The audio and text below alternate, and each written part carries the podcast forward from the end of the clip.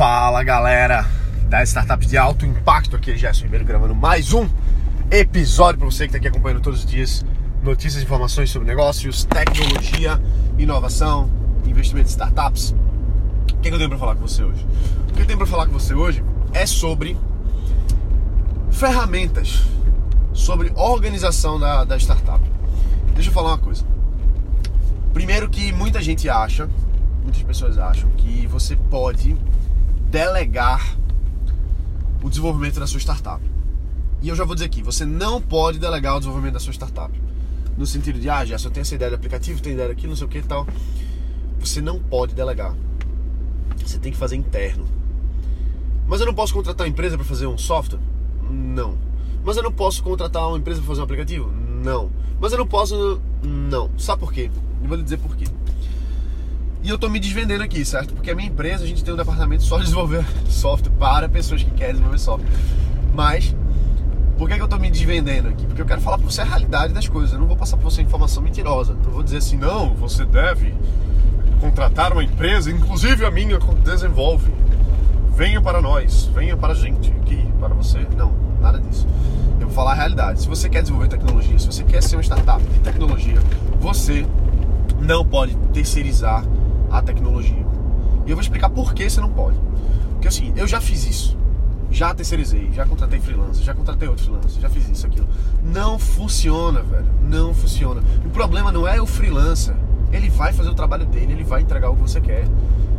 Pode ser que atrase ou não, aí vai depender, vai depender da sua gestão em relação ao, ao, terceiro, certo? Seja uma empresa, seja um freelancer, pessoa física, vamos dizer assim. Mas o que eu quero que você entenda é o seguinte: você está desenvolvendo empresa de tecnologia? Tô. O que é, que é a parte mais importante do seu negócio? Fora, fora as pessoas, né? Lembra que eu sempre falo as pessoas, mas tira as pessoas de lado, vamos dizer que não tenha pessoas. Qual é a parte mais importante da sua empresa? Uh, os clientes. Tá bom, vamos tirar os clientes de lado. Se você respondeu isso, é porque você tá, tá bem, você tá aprendendo, você tá assistindo aqui todo dia, massa. Mas a resposta que eu quero trazer para você aqui, o que, que é o negócio mesmo? É a tecnologia, é o produto, é o software. É isso que você vende. O seu business é esse. O seu business é fazer software, tecnologia. Então, se seu business é fazer software, se seu business é fazer tecnologia, então você precisa fazer isso dentro de casa. Por quê? Você precisa de duas coisas. Primeiro, você vai precisar alterar uma coisa aqui, alterar uma coisa ali. Lembra que startup é uma coisa ágil, uma coisa rápida. Você vai ter que mudar uma coisinha, você vai ter que testar uma nova coisa, você vai ter que validar uma nova aposta, você vai ter uma hipótese de alguma coisa e você vai ter que construir a validação disso. E também a questão do seguinte, você precisa desenvolver inteligência dentro de casa. Você precisa, você entender as dificuldades da parte técnica você saber, você quando eu falo não só você, mas a sua equipe, seus sócios, seus desenvolvedores, isso aí você precisa desenvolver a inteligência da galera. É, mexer num código de outra pessoa não é trivial não, não é trivial. Às vezes só aquele cara que fez ali que vai entender. Ah, Gerson, mas o software ele pode ser muito bem é, documentado e a pessoa pode deixar comentários ali no código para que outras pessoas entendam. Claro que sim, isso aí chama-se qualidade. Porém, é, qualidade no código é isso. A gente tem um código enxuto, bem escrito e comentado. Mas mesmo assim vai ter uma curva de aprendizado para uma outra pessoa entender o que é aquilo ali. O que, é que eu quero dizer? Você desenvolve tecnologia, você precisa desenvolver tecnologia. Você quer fazer startup, você precisa fazer um negócio dentro de casa. Você vai ter que fazer várias alterações, vai sair mais caro fazer com alguém. Você não está aprendendo nada com isso. O seu desenvolvedor não está aprendendo nada com isso. Você não domina a tecnologia. Então, e, e, em algum momento, quer dizer, em algum momento não, você não é prioridade daquele cara. Você não é prioridade daquela empresa de desenvolvimento. Você não é prioridade daquele freelancer. Ele tem outros projetos, ele tem outras coisas. A, a, então, ele vai sendo super profissional, ele vai lhe atender e tal, mas não é. A, ele vai entregar o que você combinou.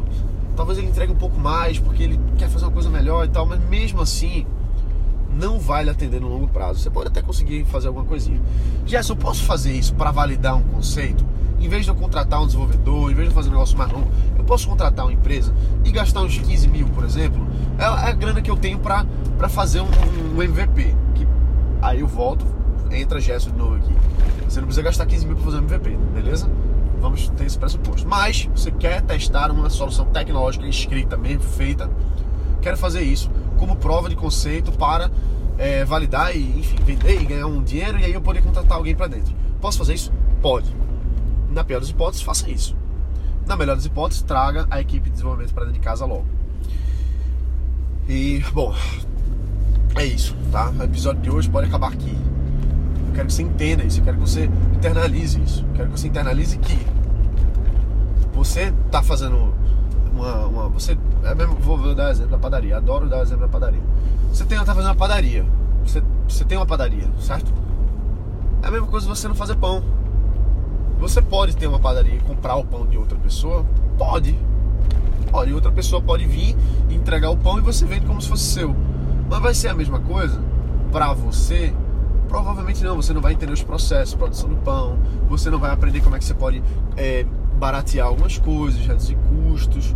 Você não vai poder mexer para fazer uma receita ligeiramente diferente. Ah, mas eu posso entrar em contato com o cara, certo, mas é mais lento, não vai ficar exatamente do jeito que você quer. Enfim, então espero que essa, essa ilustração tenha ficado mais clara no que é que eu quero dizer. Então a gente, a gente precisa desenvolver dentro de casa. Outro exemplo aqui que o pessoal comete muito esse erro, esse erro é geral. É, pessoa que trabalha com marketing digital, né? Eu conheço, tô, tô, nesse meio, trabalho com muita gente aí, conheço principais players do Brasil, todos os caras grandes aí são, são próximos de mim, assim, já, já se conhecem há um tempo. Então, o que, é que a gente pode dizer sobre essa galera?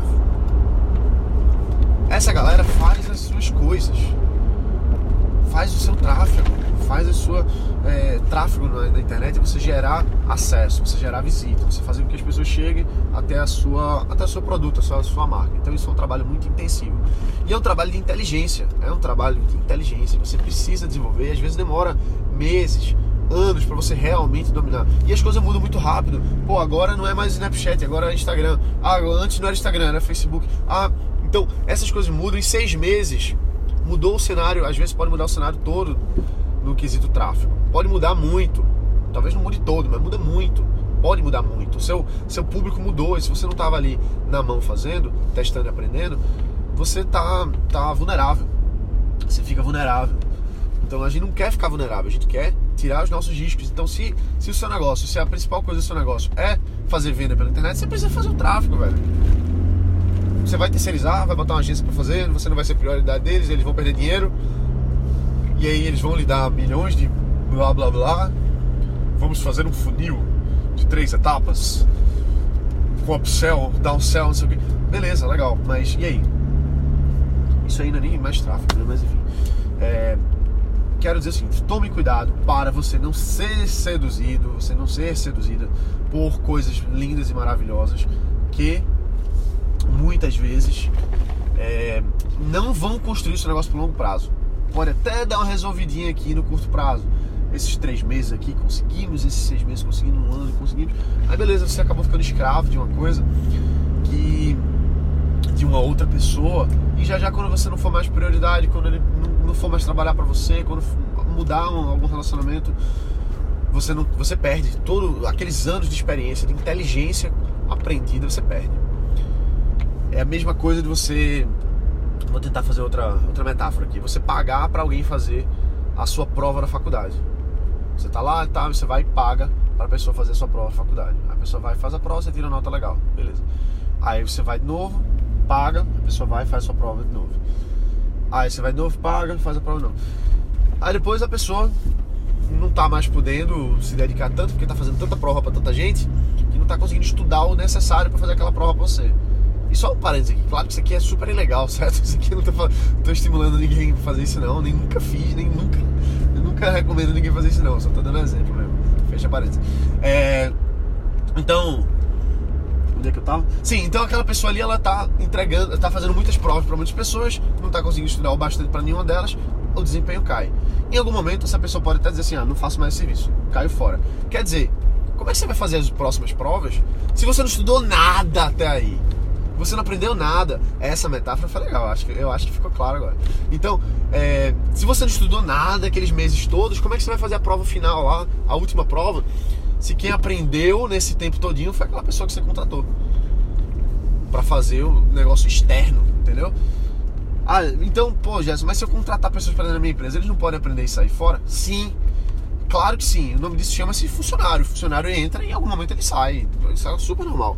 Porém, você pode reduzir seu risco tendo dois funcionários, tendo três funcionários que fazem ali, que fazem parte de um time. Fazem parte de um time. Se um sair, a cultura se permanece.